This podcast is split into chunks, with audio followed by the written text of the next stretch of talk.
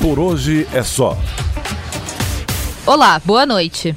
Eu sou Carol Fortes e esse é o Por Hoje é Só. Um podcast que em poucos minutos vai te deixar bem informado sobre as notícias mais importantes do dia.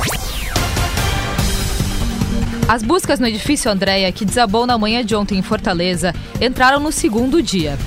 Nessa tarde, o Corpo de Bombeiros confirmou mais uma morte. Outras duas já haviam sido comunicadas anteriormente: um homem de 30 anos e uma mulher que ainda não foi identificada. Ainda não se sabe o motivo do desabamento, mas o prédio passava por obras antes da tragédia e os moradores já haviam demonstrado preocupação com a estrutura. Segundo as últimas informações dos bombeiros, sete pessoas foram resgatadas com vida e outras sete seguem desaparecidas. Na política, o futuro do presidente Jair Bolsonaro ainda segue um pouco nebuloso. Mas hoje ele deixou bem claro que não está trabalhando, por exemplo, para tirar o presidente da sigla, Luciano Bivar, da frente do partido. Bolsonaro afirmou que não está interferindo ou tumultuando e que tem evitado ficar longe da polêmica. Em entrevista nessa tarde, ele ressaltou que continua defendendo o que ele tem dito nos últimos dias. Bolsonaro quer a transparência nas contas do PSL, já que o partido recebe por mês cerca de 8 milhões do fundo partidário. Não vou, não vou discutir nada, não vou perguntar. A minha resposta é transparência para tudo. O senhor defende a saída do? Não defendo nada, não quero saber de nada, eu só quero transparência, tá ok? Nada definido ainda, né, presidente? Nada definido. Por enquanto está tudo em paz. Está em aberto?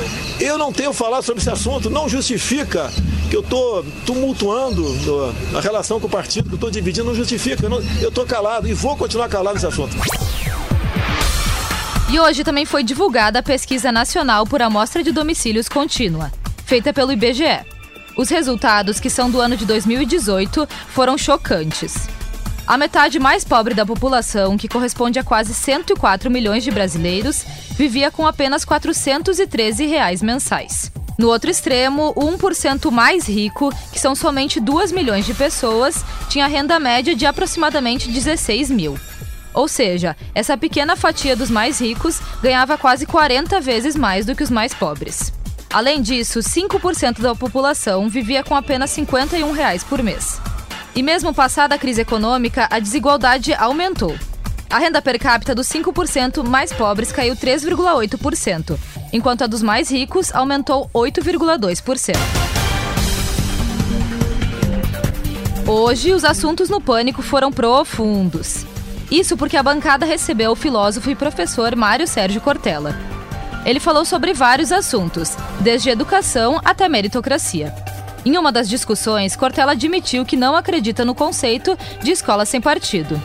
Para ele, a reivindicação é válida porque vivemos em uma democracia, mas não tem quem faça contraposição ao movimento. Confere aí. A ideia de alguém que queira discutir, como é o caso do Escola Sem Partido, a não autorização para que se faça a partidarização da sala de aula é uma coisa importante numa democracia. Sim. A grande marca negativa dessa discussão da ideia de escola sem partido é que não existe no Brasil nenhum grupo chamado escola com partido. Eu não sou contrário ao movimento escola sem partido como direito democrático.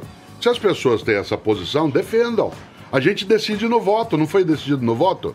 Esse voto que decidiu tem que ser respeitado. E é no voto que as coisas se decidem. Aliás, como eu disse uma vez aqui, a grande diferença entre a democracia e a ditadura é que numa democracia eu posso ir à rua pedir a ditadura. Uhum. E numa ditadura eu não posso ir pedir Perfeito. a democracia. E como eu disse, os assuntos foram diversos mesmo.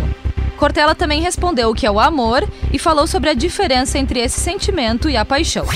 O amor é a paixão acalmada. Boa. É bom demais você ficar apaixonado, mas se você ficar de modo contínuo, você se exaure. Você entra em estado de desespero. Você quer parar tudo que você está fazendo. Se for por uma pessoa, só ficar com a pessoa, não deixá-la longe.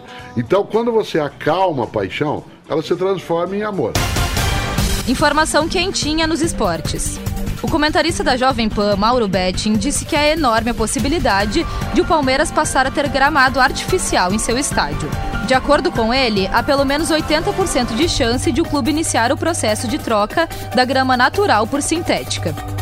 Isso deve acontecer já em dezembro, com previsão de entrega em março de 2020.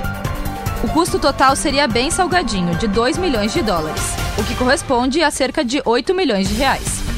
Para saber mais sobre isso, acesse o nosso site jovempan.com.br. Amanhã o dia promete ser agitado. Na política, vai começar no STF o julgamento sobre a prisão em segunda instância, que pode afetar quase 5 milhões de pessoas. E a Caixa vai liberar o quarto lote do abono salarial do PIS-PASEP para quem trabalhou com carteira assinada em 2018. O PIS será para quem nasceu no mês de outubro e o PASEP para funcionários com final de inscrição 3.